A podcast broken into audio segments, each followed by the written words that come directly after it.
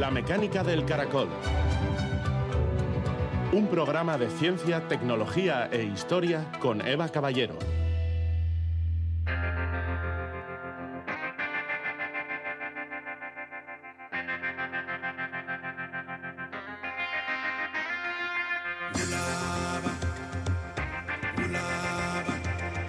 Vivimos en una época en la que las personas no se pueden poner de acuerdo en lo que es cierto y en lo que es falso.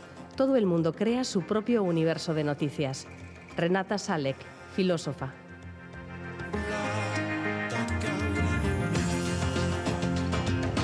Gabón, al igual que ocurre en otros campos de la ciencia y la tecnología, el desarrollo de la inteligencia artificial y sus diversos usos va más rápido que la reflexión en torno a su impacto. Hoy nos preguntamos, ¿pueden los algoritmos que hay detrás de páginas web, de aplicaciones y de redes sociales influir en nuestros gustos, en nuestras compras, en nuestro voto? Si buscamos pareja en Internet, por ejemplo, ¿puede una inteligencia artificial influir de forma más o menos sutil a la hora de elegir con quién vamos a tener una cita? Hay estudios que demuestran que sí, que las recomendaciones sesgadas de un algoritmo nos pueden influir a la hora de tomar decisiones. Más aún, como escucharemos enseguida, las personas podemos heredar sesgos de los algoritmos hasta el punto de cometer un error sin darnos cuenta. Este es hoy nuestro punto de partida. Además, pasaremos eh, un ratito por el Congreso de Protección del Suelo de Euskadi. Soy Lucio Ac, donde hemos charlado con Natalia Rodríguez, que trabaja en la Organización de las Naciones Unidas para la Alimentación y la Agricultura, la FAO. Natalia Rodríguez está impulsando la Alianza Mundial del Suelo por una gestión sostenible de un recurso clave para nuestra alimentación, salud y bienestar. Sin suelos sanos no tenemos un gran futuro. Además, la misión Gaia ha hecho públicos nuevos datos obtenidos por este telescopio espacial que está cartografiando la Vía Láctea. Ha abierto una inesperada vía de investigación de los cúmulos galácticos y ha identificado en el más cercano a la Tierra ni más ni menos que medio millón de nuevas estrellas. Comenzamos.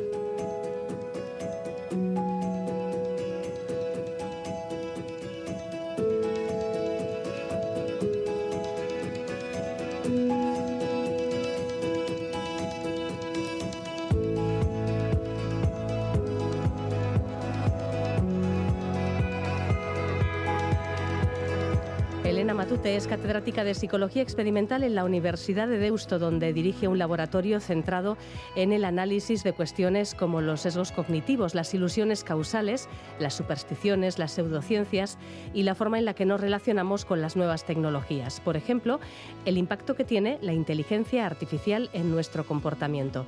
Teniendo en cuenta que cada vez está más presente en las tareas cotidianas, analizar esta influencia es algo sumamente interesante. Hoy Elena Matute, hola, buenas noches Elena. Hola Eva, ¿qué hay? Viene acompañada por las psicólogas Lucia Vicente, hola. Hola Eva. Y por Ujue Agudo, ¿qué tal? Buenas noches. Buenas noches. Con quienes ha publicado interesantes artículos que vamos a conocer a continuación sobre la forma en la que la inteligencia artificial puede influir en las decisiones humanas y cómo de hecho las personas podemos heredar sesgos procedentes de los algoritmos con los que nos relacionamos cada día. Elena, porque al fin y al cabo cada día nos relacionamos con algún que otro algoritmo, incluso puede que con muchos. Todos los días, todos los días a todas horas. Cada vez más, los llevamos en el teléfono móvil ya, ¿no? Nos eligen muchas veces lo que leemos, lo que desde luego si vemos a través de redes sociales eh, lo, lo, que publican nuestros amigos, en realidad no estamos siguiendo directamente a nuestros amigos, sino lo que algún algoritmo quiere que sigamos, etcétera. Es, continuo. una, una, presencia a todas horas que, bueno, pues que soslayamos a menudo, pero que está muy presente. Y bueno, mm, por situarnos en contexto, porque la cuestión va a salir a relucir a menudo, ¿qué es un sesgo cognitivo y por qué es tan importante mm, saber distinguirlos? Sí, pues los sesgos cognitivos son errores que cometemos todas las personas en nuestro razonamiento. O sea, son muy comunes y además son muy sistemáticos. O sea, no son errores aleatorios que tú podrías cometer un error y yo otro diferente, sino que en determinadas situaciones nos equivocamos todos a la vez, todos igual, de la misma manera, ¿no? Es como, por eso se llaman sesgos, ¿no? Es como si, como a mí me gusta el ejemplo de la brújula, que es la brújula eh, podría estar rota, podría darte errores, pero cuando decimos una brújula que está sesgada, eh, no te lleva al azar para un sitio para otro, sino que te lleva siempre con un pequeño sesgo, una pequeña desviación hacia una dirección, ¿no? Tú quieres ir al norte, y está sesgada hacia el noroeste, por ejemplo, ¿no? Entonces te lleva. Entonces los sesgos cognitivos son eso, es un tipo de error que todas las personas cometemos en esa misma dirección. Y hay muchísimos, hay hay montones. Hay montones, sí, de eso hemos hablado muchas veces y ha sido muy interesante.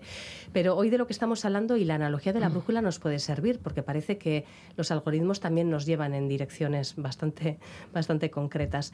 Mm, hablando de la toma de decisiones, es evidente que la influencia de otras personas es algo que, es eh, bueno, pues algo recurrente, ¿no? Porque pedimos la opinión de una persona antes de tomar una decisión, por ejemplo, a la hora de, no sé, pues comprar algo que sabemos que esa persona posee y queremos una opinión. En fin, eh, obtenemos información útil que nos ayuda a decidir algo de Internet.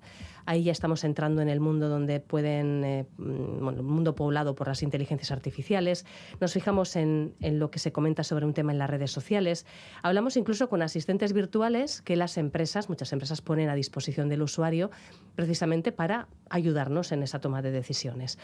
Mm, y claro, la pregunta aquí es como muy evidente. ¿Puede la inteligencia artificial influir, por lo tanto, en nuestras decisiones? Sí, sí, lo que pasa es que además estamos ya cada vez más acostumbrados y cada vez le dejamos más influir desde el momento que te recomiendan pues qué libro leer, qué película ver, que, con quién salir, si estás en un tipo de eh, aplicación tipo Tinder, ese tipo de cosas. Sí, cada vez además vamos confiando más en que deciden por nosotros la música que escuchamos, todo. Y les dejamos. Sí, sí. Es esa, yo oí una vez una frase, me hizo mucha gracia, que es que Spotify conoce mejor mis gustos que mi madre. Pues, pues sí, seguramente, seguramente, sobre todo hablando de música. La cuestión es, ¿quién diseña el algoritmo puede estar buscando ese nivel de influencia o puede ser consecuencia simplemente del uso que hacemos de la inteligencia artificial? ¿O ambas cosas?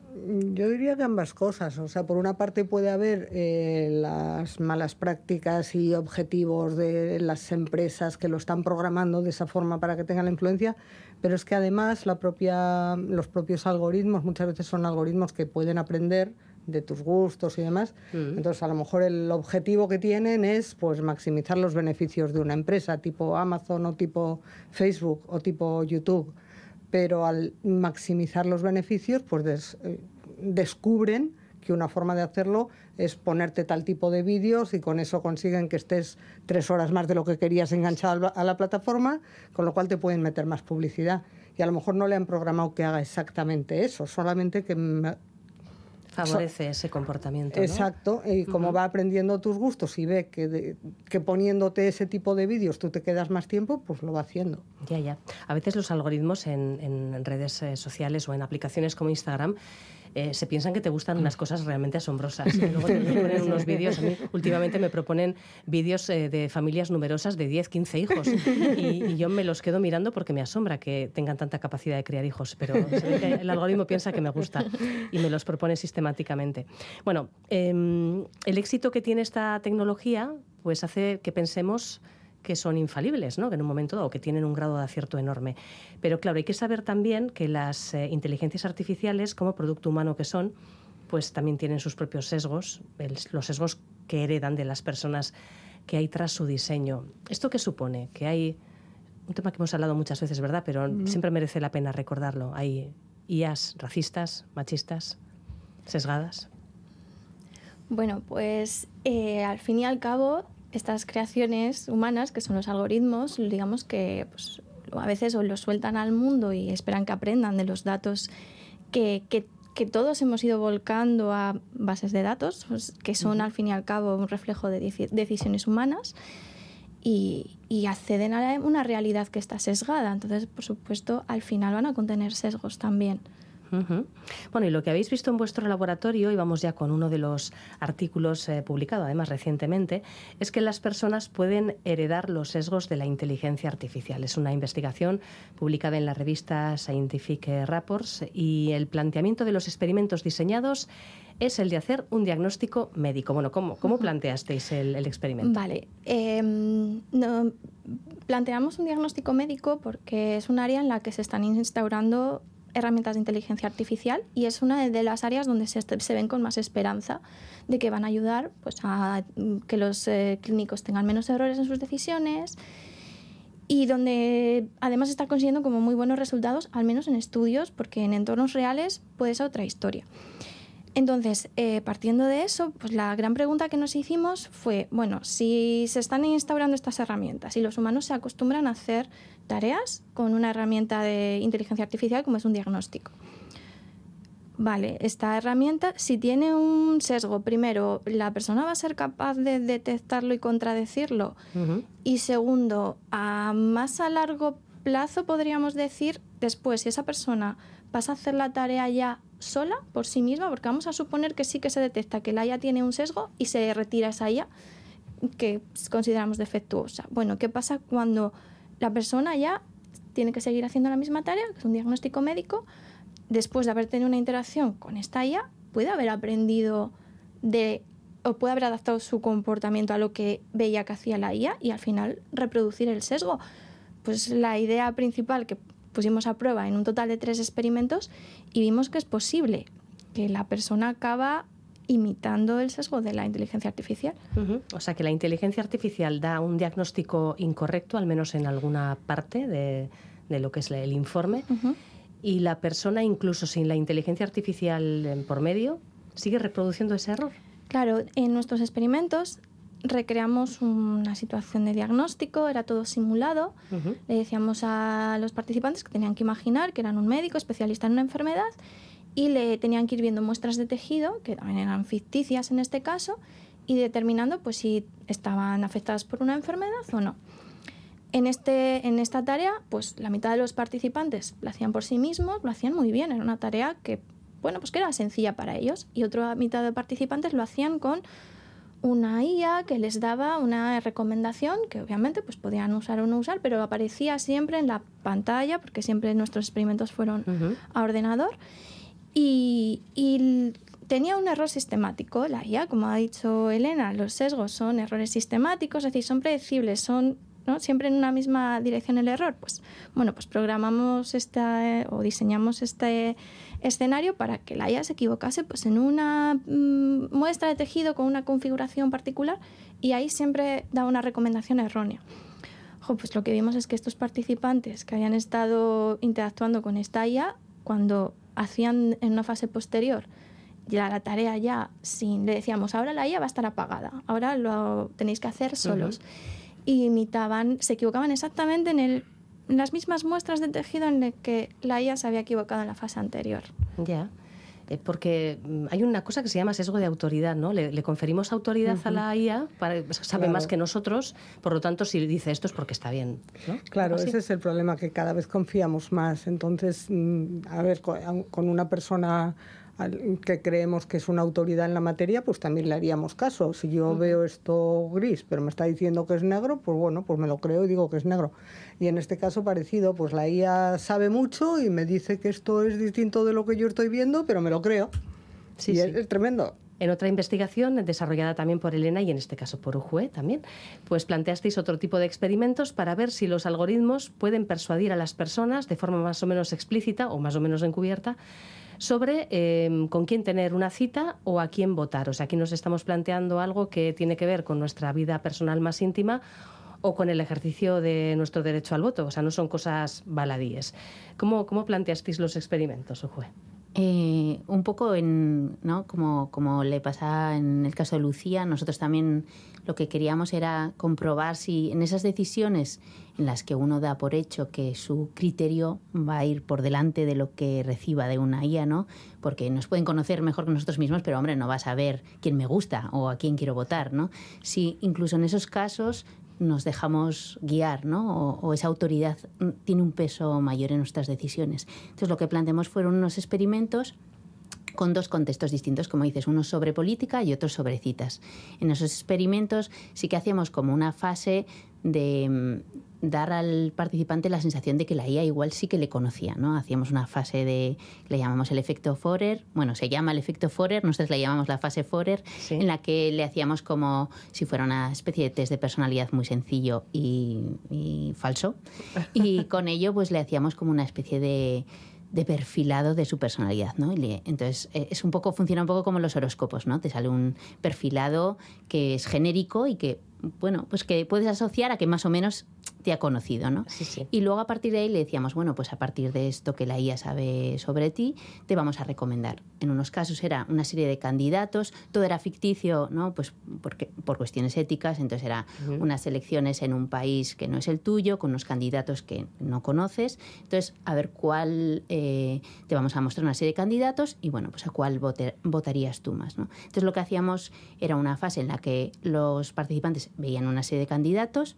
eh, y luego al final pues les recomendábamos unos y otros no y veíamos si el hecho de que la IA le recomendara como compatibles algunos candidatos pues hacía que su votación se inclinara en ese sentido. Y en las citas pues era no le recomendábamos los candidatos para salir con ellos. Entonces a ver si si eso hacía que prefiriera unos.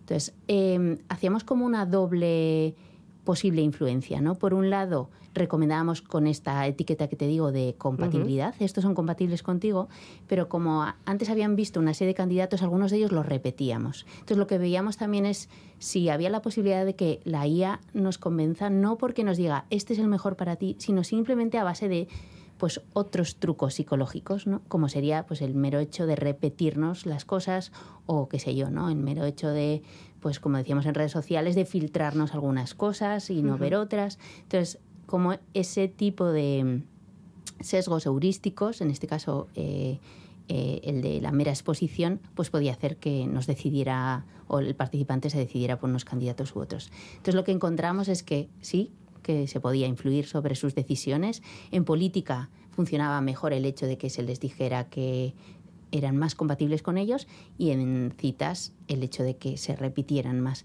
Pero la conclusión general era que, mm, pues eso, que incluso en decisiones en las que no creeríamos que una IA va a tener un poder sobre ¿no? pues nuestra decisión final, pues, pues en realidad era que sí. Sí, sí, vamos, que en la cita funcionaba mejor una manipulación más sutil. Sí, eso es. Y en las votaciones lo explícito, lo de este es el mejor, este es tu candidato. Este es tu candidato, ese es, es, el que más se ajusta a tu personalidad. Además, me, gustaría, me gustaría insistir, ya lo habéis comentado, pero que la IA era ficticia, es decir, eh, en, este caso no, vosotras. no conocía no conocía al candidato, sino que le ponía el, letrero de compatible contigo o le mostraba mucho, muchas veces, pero pues imagínate lo que puede hacer una empresa que sí que tiene datos sobre ti y sí te conoce un poco, ¿no? En Europa, la Unión Europea ha publicado recientemente un documento de directrices éticas para una IA confiable y su objetivo es precisamente promover el desarrollo de una inteligencia artificial en la que las personas podamos confiar. A mí esto me resulta sinceramente un poquito ajeno, quiero decir. Eh, ¿cómo, se valora que una IA es confiable desde el punto de vista eh, ético no sesgado, de un poco en lo que estamos comentando aquí, ¿no? Eh, me resulta tremendamente complejo imaginarlo. ¿Vosotras habéis reflexionado, sobre el tema? Yo creo que es un tema que, a ver, también nos pilla un poquito lejos. Esto es un tema más de gente de especialistas en derecho y en ética, ¿no? Pero bueno, por lo que sabemos, a mí, a mí en parte me da mucha confianza que la Unión Europea realmente es el único sitio del mundo donde estos temas se están trabajando y se están tomando en serio y se están sacando normativas y demás. Por tanto, creo que vamos por el buen camino. También opino que habría que hacer muchísimo más de lo que se está haciendo. Y de hecho, en este punto de la inteligencia artificial confiable, nosotros tenemos una duda también con estos experimentos que nosotros estamos haciendo. A veces puede ser un arma de doble filo. Es decir, mm. si tú consigues que esas inteligencias artificiales sean de aspecto muy fiable, que, o sea, consigues que los ciudadanos volquemos nuestra confianza en esas SIAs, como no sean del todo fiables, como te la puedan jugar de alguna manera, pues estamos perdidos del todo. Entonces yo creo que se está trabajando en que sean fiables, que cumplan muchos requisitos básicos de derechos humanos y tal, se está trabajando y se está mejorando, pero el espacio que hay de mejora todavía es tan grande que no sé si es bueno que nos fiemos ya tanto. Igual habría que ir más despacio. No sé si vosotras queréis añadir algo ahí. Eh, yo añadiría que dentro de esta regulación, que bueno, tampoco conocemos ahora mismo muy, muy al detalle para debatirla, pero eh, creo que lo que sí que se contempla en una serie de áreas muy críticas, como puede ser salud, como puede ser el acceso a préstamos hipotecarios, educación, donde no se permite el uso de una IA autónoma, es decir, que tome decisiones solo la IA. Siempre tiene que haber un humano supervisando y va a ser un humano el que tome la última decisión. que es como guardamos esta garantía de que no un humano va a estar ahí, va a asegurarse que la decisión es ética. Claro, ahora nosotros entramos en el cuestionamiento, pero meter un humano en este a supervisar va a garantizar siempre que o, el humano va, va, a ceder a bueno es que si la IA está diciendo una cosa dejarse orientar por eso. Claro, es que claro, si heredamos los sesgos de las IAS, que es lo que habéis demostrado. yo creo que con esto lo que estamos mostrando precisamente es que, hay que tomarlo. Um, a ver, que hay, que hacer muchas cosas y hacerlas muy bien y tenemos poco tiempo porque estas empresas de IA van mucho más rápido que nosotros, ¿no? Es muy urgente. Pero, por ejemplo, a estos humanos que están trabajando con IAS y que son los que deben garantizar que todo funciona bien, a ver, hay que darles un entrenamiento fabuloso en, el porcentaje de error que tienes ahí, en todos los problemas que puede haber pero no solo en eso, sino en que tengan la capacidad psicológica de, tener el, primero el juicio crítico para detectar el error, segundo la capacidad de enfrentarse, pues tú imagínate que eres un médico y tú pues ves eh, un posible diagnóstico, la IA ve otro y claro, tú te vas a enfrentar, pero te vas a enfrentar en medio de vidas humanas. Entonces, vas a tener la capacidad psicológica para decir, oye, yo creo que aquí hay un error y luego además vas a tener que hacer un informe donde consta que a pesar de que la IA te está recomendando tal cosa, tú consideras que debería ser esta otra. Entonces, la cuestión es mucho más compleja de lo que inicialmente parecía. Y son temas a los que hay que dedicar mucho tiempo y mucho tiempo además de diferentes disciplinas. De aquí entran los juristas, entran psicólogos, entran mucha, muchísima más investigación con humanos tipo la que estamos haciendo, muchísimos más fondos para investigar. Eh, entran los políticos, que son los que tienen que, redactar las leyes. Es decir, entra, juega muchísimo, nos, estamos jugando muchísimo. Y parecía que era tan fácil como poner un humano vigilando, pero estamos viendo que ese humano eh, le está influyendo mucho lo que dice la inteligencia artificial, ¿no? Sí, sí.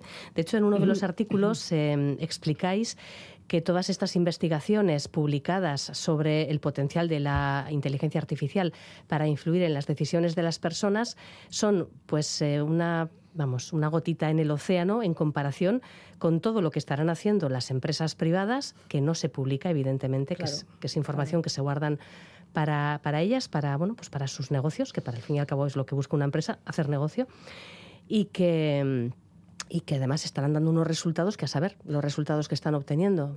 Podríamos quedarnos alucinados. Son las empresas más poderosas del mundo haciendo millones de experimentos cada día con millones de humanos.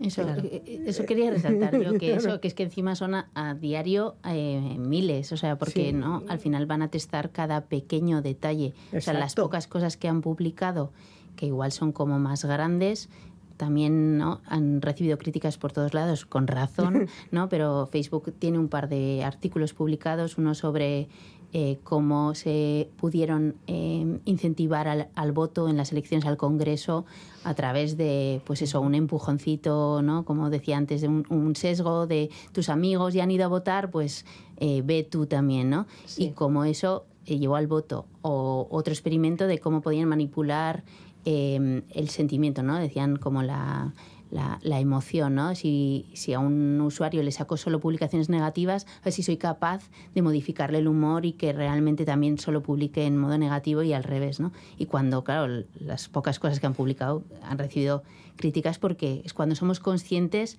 de lo que pueden hacer, porque sus experimentos son con millones de usuarios sin su consentimiento previo, eh, etcétera, etcétera. Entonces, a diario pues eran infinitos los, los experimentos. Sí, sí. ¿Vosotras sois usuarias de, de, redes sociales y de todas estas cosas? ¿Sí? Yo solamente Twitter, pero que me estoy ya pensando dejar. ya me he pasado el cielo. Te estás quitando. ya me he pasado el cielo azul y estoy, me estoy quitando de Twitter. Y las demás no quiero saber absolutamente nada. Si este, este tipo de trabajos que realizáis también os pesan en vuestra vida personal. Yo la verdad es que también solo uso Twitter y más como desde eso, un uso como más profesional, ¿no? De poder publicar y compartir eh, conocimiento. Pero sí que es verdad que luego influye igual. A mí no, bueno, sí, que no uso otras redes y luego a mis hijas que las tengo hartitas y no les dejo usar casi nada les tengo limitado todo, ¿no? Pues yo les digo, ya sé que no me entendéis, pero es que esto os va a afectar, ¿no? Sí, yo en mi caso la única red social que uso es Instagram.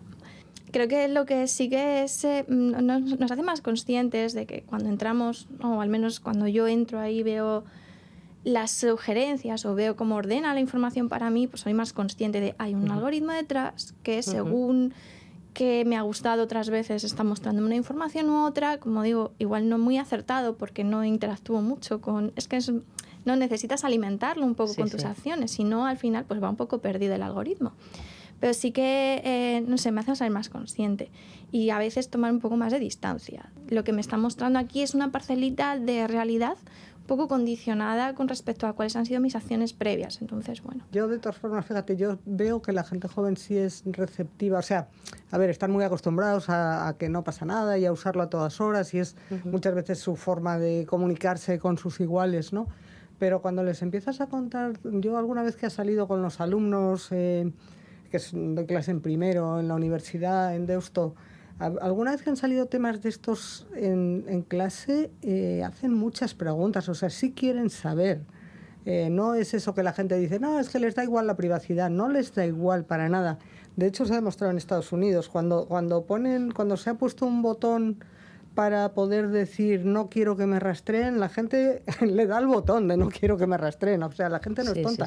Lo que pasa es que normalmente cuando no tienes opción o cuando vas corriendo o cuando quieres comunicarte con tus amigos y no, hay otra forma, pues lo haces. Pero fíjate, pues yo qué sé, la, dependencia enorme que tenemos con WhatsApp, cuando hay otras redes sociales, otras redes de, comunicación que son mucho más limpias, ¿no? Entonces yo creo que a la gente joven le empiezas a hablar de otras redes y, y todos te vienen un poco la idea, bueno, claro, es que no puedo cambiar porque mis amigos están en WhatsApp.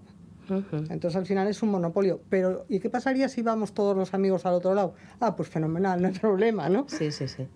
Bueno, la conclusión de, este tipo de, investigaciones es que a nadie le gusta que le manipulen y que realmente, bueno, pues la, la, problemática está sobre la mesa. Hay que investigar más, como comentaban nuestras invitadas, y sobre todo hay que tener en cuenta, pues que que cuando se nos sugiere algo, mm, por lo menos pararnos a pensar, ¿no? Yo creo que podemos utilizar como conclusión pararnos a pensar qué hay detrás. Es un poco estresante, puede ser un poco estresante buscar, buscar eh, bueno, pues motivos ocultos en todo, pero dejarnos llevar mm, también nos puede llevar a tomar decisiones que en realidad no son nuestras. Yo ahí lo dejo. Luego cada cual que reflexione. Elena Matute, Lucía Vicente, Ujue Agudo, gracias a las tres. Muchas, muchas, gracias. Los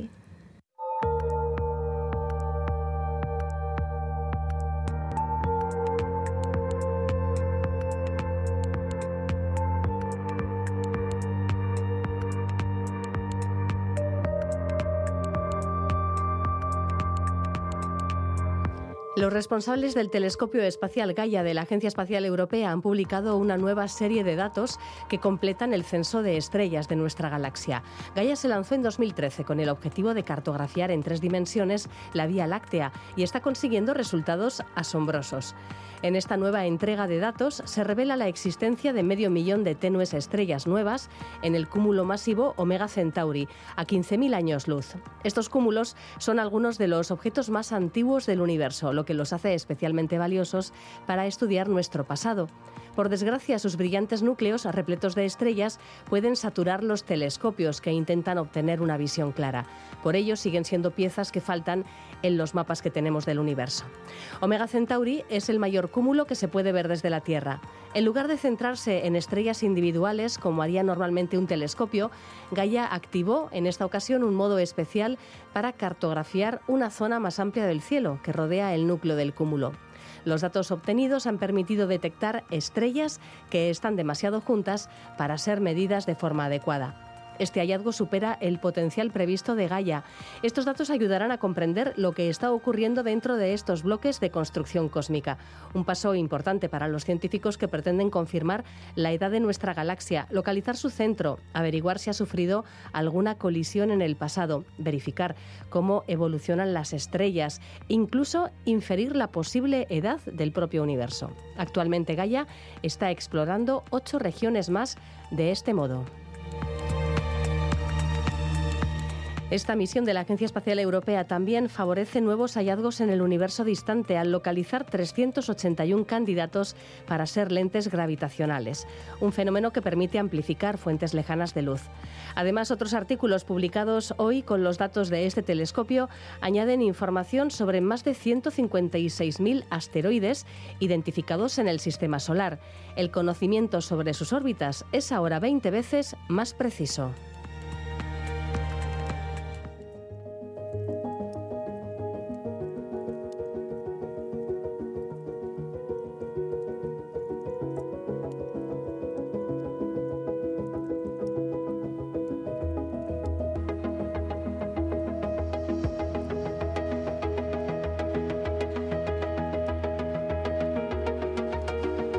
Más de 300 personas se han reunido en la primera jornada de Soy Lucioac, Congreso de Protección del Suelo de Euskadi. Un evento que durante dos días plantea cuestiones como la legislación ambiental, la planificación del territorio, la mitigación y adaptación al cambio climático y la gestión sostenible de las actividades del sector primario. Sobre la mesa, en suma, información científica y acciones que desempeñan administraciones públicas para conseguir una nueva gestión del suelo. El suelo es un recurso esencial para la vida al que no se ha prestado demasiada importancia en las agendas medioambientales, al menos hasta hace poco tiempo. Un tercio de los suelos mundiales están degradados. En la Unión Europea se calcula que un 61% sufren algún tipo de alteración. Y tenemos que tener en cuenta que vivimos en un planeta en el que la población aumenta, en el que hay más demanda de alimentos, más presión urbanística y los recursos que brindan los suelos no son ni mucho menos infinitos. Natalia Rodríguez es secretaria de la Alianza Mundial por el Suelo y representante de la Organización de las Naciones Unidas para la Alimentación y la Agricultura, la FAO. Hoy nos ha explicado en qué consiste esta iniciativa de ¿Cómo protección podemos del suelo a describir un escala suelo mundial, sano? vinculada Un suelo a sano los objetivos de desarrollo capaz sostenible de proporcionar adoptados o de por la ONU realizar con todas la las mirada funciones puesta que se en le atribuyen 2030. por sus características. No, no todos los suelos son iguales. Entonces no podemos tener una definición única de qué es un suelo sano de- en cuanto a parámetros que- cuantitativos, ¿no? Decir, pues tiene este contenido de materia orgánica, tiene esta biodiversidad, porque los suelos son muy diversos. Aunque parezca que no, que es la tierra que nos encontramos por ahí, son realmente diversos y cada uno va a tener sus propias particularidades. Pero cada uno de esos suelos tiene atribuidos una serie de que ya- lo que llamamos eh, servicios ecosistémicos. ¿no? Entonces, un suelo que es capaz de proporcionar esos eh, servicios ecosistémicos es un suelo sano. Son servicios eh, muy amplios, muy diversos. ¿Podrías citar algunos de los más relevantes? Son muchos, hay lo que llamamos servicios de provisión, como pueden ser la provisión de alimentos, ¿no? Es el más obvio, es lo que todos entendemos cuando explicas un poco qué es el suelo, esa provisión de alimentos. Pero luego también tiene otros servicios que no son tan visibles, como por ejemplo ayudarnos a tener agua limpia y en suficiente cantidad. Los suelos actúan como una esponja, retienen la humedad del aire, retienen también cuando llueve, hace que esa, ese agua se quede retenida en los poros del suelo y no se pierda, no, no se pierda por escorrentía. Y hace que todos lo- los acuíferos se rellenen. También actúa como una esponja en sentido de, o como un filtro cuando hablamos de contaminación, ¿no? Unos suelos que son sanos, que son capaces de, de combatir esa contaminación, digamos, que existe, retienen los contaminantes en su matriz y hace que el agua que obtenemos esté de una forma purificada, ¿no? Es como si tuviéramos un filtro en el grifo de, de la cocina. Otras funciones que tampoco son tan obvias es eh, la contribución al- eh, a mitigar el cambio climático. Los suelos son capaces de secuestrar el carbono atmosférico en forma de carbono orgánico en el suelo y eso hace que se absorba ese carbono que está en la atmósfera. También, eh, si se manejan de forma sostenible, van a no emitir otro tipo de gases de efecto invernadero, como pueden ser los óxidos nitrosos, que se derivan principalmente del uso de fertilizantes nitrogenados. Otra función clave de los suelos es la biodiversidad. Está estimado que en torno a un, a un 30-40% de la biodiversidad terrestre vive o tiene eh, alguna parte de su ciclo de vida dentro de los suelos. Entonces, pues como ese, ese reservorio, digamos, genético es fundamental.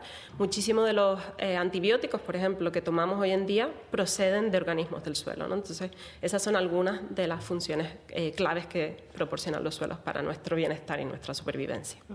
Son tan importantes para nuestro bienestar, para nuestra supervivencia, para un buen estado de salud, que llama la atención el hecho de que no hayan estado en las agendas globales eh, relacionadas relacionadas con los objetivos de desarrollo sostenible de una manera mucho más eh, evidente, ¿no? de una manera más protagonista en un momento dado.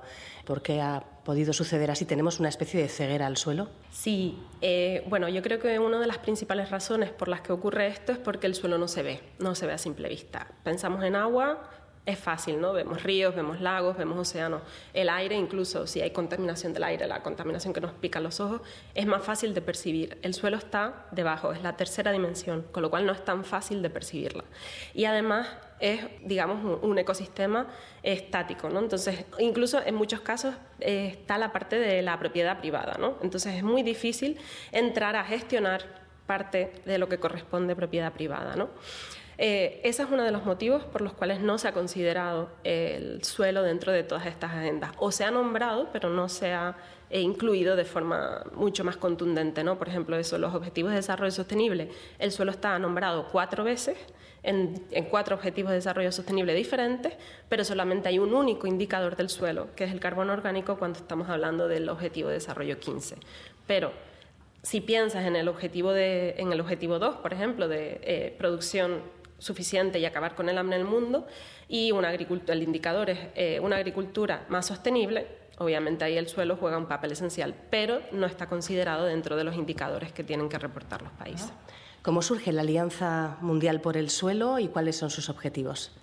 Pues la alianza surge en el 2012 gracias a algunas voces críticas sobre la visión que se tenía hasta ese momento del suelo, que era simplemente un sustrato productivo, ¿no? que se podía hacer lo que fuera con él, y eh, podíamos tratarlo como quisiéramos para mejorar la producción. Entonces empiezan a surgir esas voces críticas de no, el suelo es un ecosistema vivo, es un ecosistema que hay que proteger, es un recurso además que no es renovable.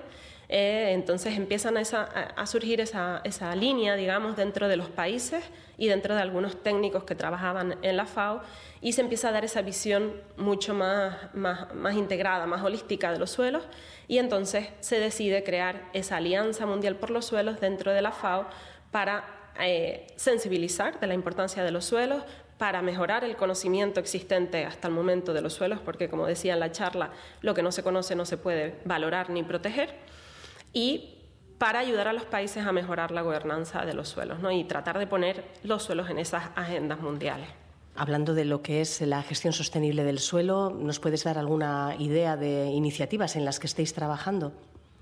Pues eh, algunos de los proyectos que tenemos es, eh, por ejemplo, es la iniciativa RECSOIL, que es la recarbonización de suelos eh, agrícolas. La idea es usar prácticas de manejo que mejoren el contenido de, materia orgánica de los suelos y así mejoren la resiliencia de los sistemas productivos, reduzca la dependencia de los agricultores de insumos agrícolas y también favorezca eh, al final la salud del suelo. ¿no? El objetivo final es, contribuir a esa mitigación y adaptación al cambio climático, pero con la visión de mejorar la salud de los suelos. Hay muchísimas iniciativas eh, que se podrían englobar dentro del manejo sostenible de los suelos. Tenemos agroecología, tenemos agroforestería, está la agricultura regenerativa, la agricultura de conservación, todos esos son prácticas que al final lo que quieren conseguir es lo mismo, ¿no? Es restaurar o mantener la salud de los suelos mediante prácticas que no produzcan una degradación o que permitan recuperar esos procesos de degradación. Ejemplos que has puesto en esta charla nos remiten a iniciativas desarrolladas en Asia, en África, en países en vías de desarrollo, donde eh, bueno, pues hay un problema además de seguridad alimentaria. ¿no? En este sentido, bueno, ¿qué destacarías? ¿Qué, qué tipo de acciones son las que pueden favorecer una mejora de la situación en estos países? Lo principal que nos hemos dado cuenta que hay que hacer en esos países es mejorar la gobernanza, las instituciones que hay en el país. Tienes que empezar por crear un ambiente favorable para hacer cualquier práctica, porque por mucho que los productores, que los agricultores estén comprometidos, y obviamente ellos son los primeros que quieren proteger sus suelos y que quieren tener suelos sanos porque saben que el suelo es de donde nace el alimento, ¿no? Pero tú tienes que tener unas políticas, unos gobiernos y unas instituciones que les den herramientas, tanto financieras como técnicas, que permitan a los agricultores adoptar esas buenas prácticas. Entonces, nosotros lo que consideramos como fundamental es mejorar eso, la gobernanza en cuanto a legislaciones, pero también eh, la capacidad técnica de los países, que haya instituciones de suelos, que, sean, que haya servicios de extensión agraria que incluyan los suelos dentro de, los servicios y las recomendaciones que aportan. ¿no? Que, por ejemplo, a la hora de hacer recomendaciones de fertilizantes, tengan en cuenta el contenido de nutrientes en los suelos, ¿no? que no se puede echar más fertilizantes así por así, sino que hay que tener en cuenta la capacidad de absorción de los suelos y de liberación de esos, nutrientes que se le aportan. Entonces, ahí es donde estamos poniendo más énfasis en, esa gobernanza, digamos, también en la, existencia de laboratorios de suelos que permitan análisis y permitan obtener datos de suelos que sean eh, fiables y que nos permitan tomar esas decisiones informadas, y la comunicación entre todos estos niveles, entre desde los agricultores y la sociedad civil, con laboratorios, con institutos de suelos, con servicios de extensión y con los gobiernos. Y con una realidad tan diferente como la que existe en Europa, en Estados Unidos, en fin, en países desarrollados, donde además el porcentaje de suelos degradados pues, es importante, ¿qué tipo de acciones cabe, cabe esperar mm, en un futuro próximo para que esta situación mejore de cara pues 2050 es una de las fechas, ¿verdad?, que, se pone un poco como como horizonte para que reaccionemos en este sentido? Pues aunque parezca paradójico, eh, no hay diferencias en este caso en cuanto a países desarrollados o en vías de desarrollo. Tener legislación de suelos que proteja, que regule los usos, que regule las malas prácticas, y es lo que está tratando de hacer ahora mismo la Comisión Europea y también desde el Gobierno vasco se creó esta estrategia de protección de suelos porque las necesidades son exactamente las mismas tienes que empezar siempre por esa buena gobernanza de los recursos del suelo. Y luego ahí se pasa eh, pues a lo mismo. Si ves todo el Pacto Verde, todas las estrategias de la Unión Europea, van por la misma línea. Van a tratar de, gestionar de forma más sostenible los recursos, de mejorar el conocimiento que tenemos sobre los recursos y de poner incentivos y... Eh, redefinir un poco los sistemas de incentivos, por ejemplo, de la política agraria común, que vayan hacia el eh, favorecer prácticas más sostenibles y no hacia prácticas, pues, por ejemplo, de, monocultivos o de uso excesivo de agroquímicos. ¿no? Entonces, al final, la estrategia que hay que seguir tanto en Europa, en Estados Unidos o en el punto más remoto de África es siempre la misma, obviamente con diferencias en cuanto a tecnologías que se puedan adoptar o, cuánto se tiene que avanzar, pero al final los principios son siempre los mismos. Bueno, y en, ese horizonte de 2050 que mencionaba, mm, ese, crecimiento de la población, que parece que ahora mismo es imparable, ¿se puede conseguir alimentar a toda la población que, vivirá en 2050? Eh, si seguimos en la línea actual. Complicado, sí. Yo creo que hay que hacer una combinación de estrategias, empezando por tirar un poco hacia un decrecimiento. No podemos, simplemente porque el planeta ya está llegando a muchos de sus límites.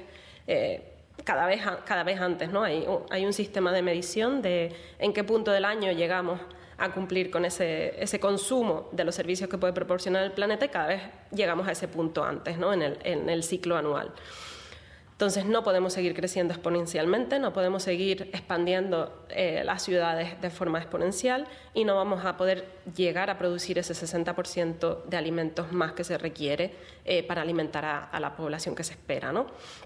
Por mucha tecnología, por muchos desarrollos, pues ahora mismo se está produciendo muchísimas alternativas, eh, carnes alternativas en laboratorios y demás, eh, o una dieta más basada en, productos vegetales, pero aún así es muy difícil eh, si pensamos en que los recursos son limitados, ¿no? el, planeta es limitado, el suelo que tenemos disponible es limitado y la capacidad de producir alimentos es limitada. Entonces yo creo que hay que hacer esa combinación de tratar de reducir, también reducir mucho los desechos, porque en muchos casos eh, la cantidad de alimento que se tira, sobre todo en países eh, desarrollados, es inmensa. Entonces tratar de mejorar esa, esa productividad, digamos, ese uso eficiente de los alimentos que se producen y por otro lado, sin duda, hay que tirar un poco hacia un decrecimiento. Otro de los temas que se ha abordado hoy es la capacidad que tienen los suelos de mitigar el cambio climático al fijar carbono de la atmósfera. Adolfo Uriarte es director de Patrimonio Natural y Cambio Climático del Gobierno vasco. Siempre se nos ha explicado que el principal sumidero de carbono son nuestros, nuestra masa vegetal, nuestros bosques. Ahora ya sabemos que nuestros suelos también son un sumidero de carbono muy importante e incluso digamos que por el tiempo que permanece el carbono en el suelo incluso es una forma mejor y más, más eficiente de almacenar o de retener ese carbono en, el suelo. Por eso el suelo es tan importante que lo mantengamos, que lo conservemos y que obviamente que lo cuidemos de forma que siga desempeñando no solamente las funciones que tiene de proveernos de alimentos, sino también de retener ese carbono, que es crítico hoy en día, pues, como sabemos, para llegar a esa neutralidad. No solamente basta con emitir menos, sino tenemos que intentar captar más. En este sentido, es importante destacar el trabajo realizado con la Estrategia Vasca de Protección del Suelo 2030, que plantea un enfoque integral. ¿Cómo podemos definir el enfoque de esta ley? Pues quizás lo más fácil sería mm, ir un poco a los objetivos de desarrollo sostenible que estamos hablando, donde eh, el, concepto suelo entra pues, en muchos de esos, eh, obviamente en el de hambre cero, en el de, si vamos a los ecosistemas terrestres, bueno, en más de seis o siete, de alguna forma directa o bien indirecta, se implica el suelo. Entonces, precisamente es esa transversalidad de los, de los ODS o de los Objetivos de Desarrollo Sostenible los que tienen que marcar esa transversalidad y los que indican y lo que nos indican cuáles son las acciones que tenemos que acometer en cada uno de estos para luego influir, porque los ODS también están interconectados todo ello. Realmente eh, es difícil separar lo que es un ODS de otro en muchos casos, ¿no? porque tienen una conexión enorme. Y en el caso del suelo pasa exactamente lo mismo. Los usos del suelo son tan transversales que es necesario implicar a todos los actores para que al final pues, podamos tener un suelo saludable y, que cumpla con las funciones que, que, queremos o que, se, que se necesita que cumplan.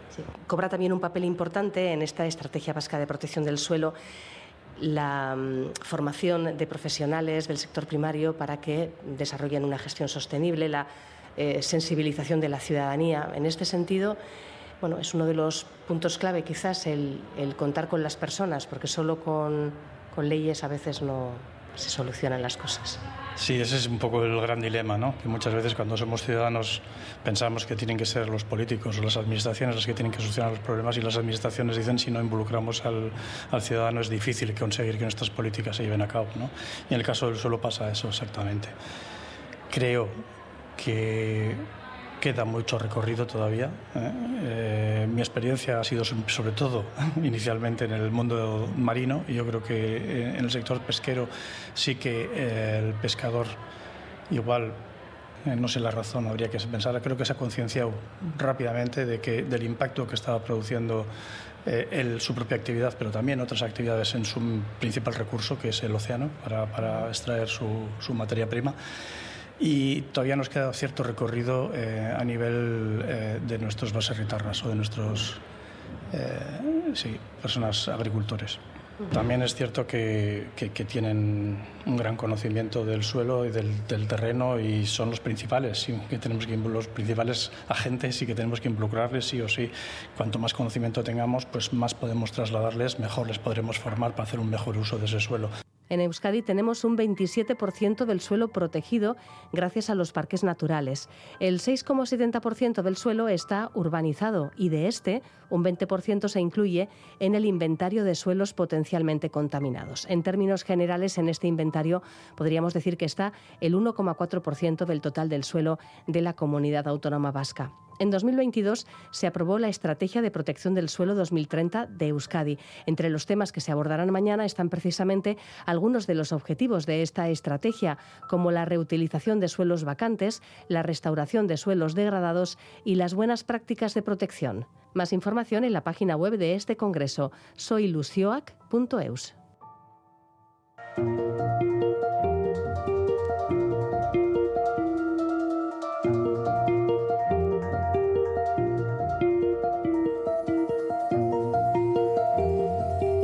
edición genética se puede utilizar para crear pollos que sean parcialmente resistentes a la infección por gripe aviar, según un estudio de prueba de concepto publicado hoy. Los hallazgos presentan una estrategia potencial para mitigar la propagación de una enfermedad infecciosa que extiende las aves silvestres por Asia, Europa, África y América. La gripe aviar no solo diezma a estas aves salvajes, sino que también supone importantes costes económicos para los productores, sin olvidar el riesgo para la salud humana si alguna de estas cepas es capaz de infectar a nuestra especie. La vacunación de las aves de corral, además, no es todo lo eficiente que se desearía debido a la rapidez de mutación de los virus. La gripe A necesita una proteína de las células de los pollos para replicarse, concretamente la ANP32A. Pues bien, el estudio publicado hoy surge del Instituto Roslin de la Universidad de Edimburgo, el centro de investigación animal donde se creó la oveja Dolly, el primer animal clonado de la historia editando un gen en las células germinales de pollos, precursoras de las células reproductivas, se evita la producción de la citada proteína y se ha descubierto que los animales adultos son parcialmente resistentes por lo menos a la exposición a la gripe A. Cuando se exponen a dosis mil veces más elevadas que la de un simple contacto, las aves acaban enfermando. Lo que sí han descubierto los autores de este estudio es que las aves adultas en principio no parecen mostrar efectos adversos para la salud o la productividad de la puesta de huevos, cuando han sido monitoreadas además durante más de dos años. Los autores sugieren que la edición y eliminación adicional de otros genes asociados en células de pollo impediría la replicación del virus. Estos hallazgos sugieren que la edición genética es una posible vía de trabajo para crear pollos resistentes a esta gripe aviar.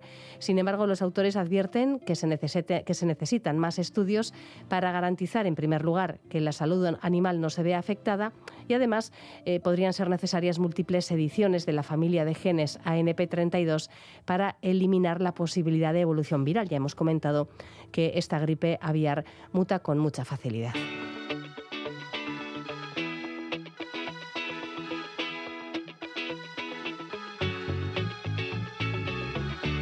Así llegamos al final del programa. Agur.